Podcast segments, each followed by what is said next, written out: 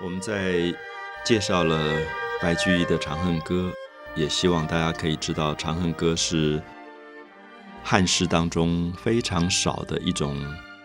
叙事诗的范例。啊，叙事诗就是说把故事放在诗当中来叙述，其实有点像小说的功能啊，可是是用有点歌唱的方式把一个故事。完完整整的娓娓道来，所以里面牵涉到人物啊，牵涉到唐明皇，牵涉到杨贵妃，那么牵涉到他们的相恋的一种关系，牵涉到这个帝王怎么样宠爱这个女子，宠爱到要让她去泡温泉，宠爱到金屋装成娇侍夜，好像用黄金盖的房屋。去把它藏在里面，金屋藏娇，金屋装成娇侍夜，玉楼宴罢醉和春，在那个玉座的楼上，一天一天的欢宴啊，每天晚上都有大的晚宴来跟这个妃子在一起度过最美好的生活。那么也形容到那种生命在最美好的状况里，觉得春宵苦短日高起，从此君王不早朝。啊，觉得春宵苦短是说这么美好的日子，总觉得怎么天亮的这么早？好像这个帝王已经单意在这个女子的肉体之美上，永远跟她在一起，希望天不要亮。那春宵苦短现在变成我们的成语，所以有时候我们读白居易的诗的时候，我们会发现他创造了多少今天民间在使用的词汇，好多的句子都来自于。《长恨歌》或者《琵琶行》，所以我觉得一个伟大的诗人，其实是丰富了我们的文学语言，也让大家在词汇的形容上能够越来越多，层次越丰富，而不是一种很贫乏的文字的状况。所以《长恨歌》里面的故事的这个叙述跟形容啊，一直到他怎么转折，比如说他在对比。杨贵妃在跳霓裳羽衣舞，当时唐朝最美的一个舞蹈啊，那种像霓虹一样美的衣服，像鸟的羽毛一样的衣服，然后翩翩起舞。霓裳羽衣舞是一个最美的享乐的舞蹈，可是忽然惊破霓裳羽衣舞，用“惊破”两个字是说，忽然因为发生战争了，好像隆隆的炮声响起。然后忽然，宫廷里面的歌舞一下被惊吓住了。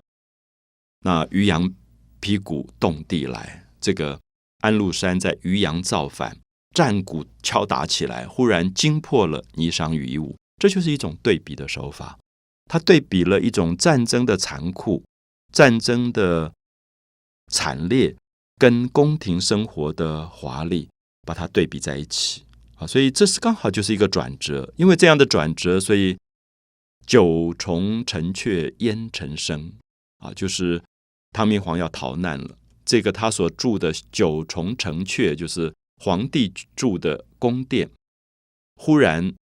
逃难了，所以用烟尘啊，因为逃难的时候马跑得很快，所以所有的灰尘都飞起来，来形容他们的逃难。那么也描述到这个逃难到了马尾坡，忽然六军不发无奈何，所有的保护皇帝的六军忽然发生了政变，不肯再往前走，而要求要处死杨国忠，处死杨玉环。那在六军不发无奈何的政变的一种紧张当中，最后这个贵妃被赐死了。那皇帝君王掩面救不得，描述到这个皇帝在这个时刻对他自己所最心爱的女子都救不下来的那种痛苦，君王掩面救不得。他不是不爱他，他只是在一个政变的时刻，忽然觉得无所选择了啊！那种帝王的无奈，回看血泪相河流。皇帝匆匆忙忙继续逃难的时候，回头再看一眼死在。政变当中的自己的爱妃，忽然回看血泪啊，觉得自己在流泪，那边已经死掉，在流血，血泪相和流，描写到那种悲惨的感觉。所以这首诗的这种我们所说的叙事功能，是把事件不断的铺排开来，不断的铺排开来，让我们感觉到好像在看一个戏剧。所以大家知道《长恨歌》是一首诗，可是，在唐代的时候，这首诗已经开始有了《长恨传》，已经开始有了小说的形式出来。很快的，到了宋元以后，就开始有了戏剧出来。当元朝的大戏剧家白朴写了《秋夜梧桐雨》，我们知道他所用的句子就是白居易《长恨歌》里面写到的《秋夜梧桐雨》的这个句子。那么，一直到了清朝初年，又被洪升写出了《长生殿》这个戏剧。所以，一直到今天，我们可以看到久演不衰的《长生殿》这个戏，其实是以《长恨歌》做一个蓝本，做一个蓝图。所以，大家可以感觉得到，中国的诗并没有很多可以变成戏剧的，因为诗太小太短的时候，你没有办法变成戏剧。那么，所以白居易的诗为什么可以变成戏剧？因为里面有人物、有情节、有事件在发生。所以在《长恨歌》当中。不只是到最后，安史之乱发生，贵妃被赐死，皇帝继续逃难，甚至到皇帝再回到京城，对他的怀念，那么看到了所有的这个芙蓉花，看到了柳树，觉得芙蓉如面，柳如眉。这个芙蓉花让他想到的是他曾经爱过的女子的脸，她的五官的美。这个柳树的叶子让他想到那个女子爱过的女子的眉毛的细长，所以他还是在沉眠在他自己哀伤的爱情的回忆当中。到最后，为了这样的回忆，他找来了道士，这个林卯道士洪都客，他来替皇帝寻找杨玉环。那么也就是说，这个帝王到最后觉得，即使死掉，他就是鬼魂吧，他还要跟他再见一次面。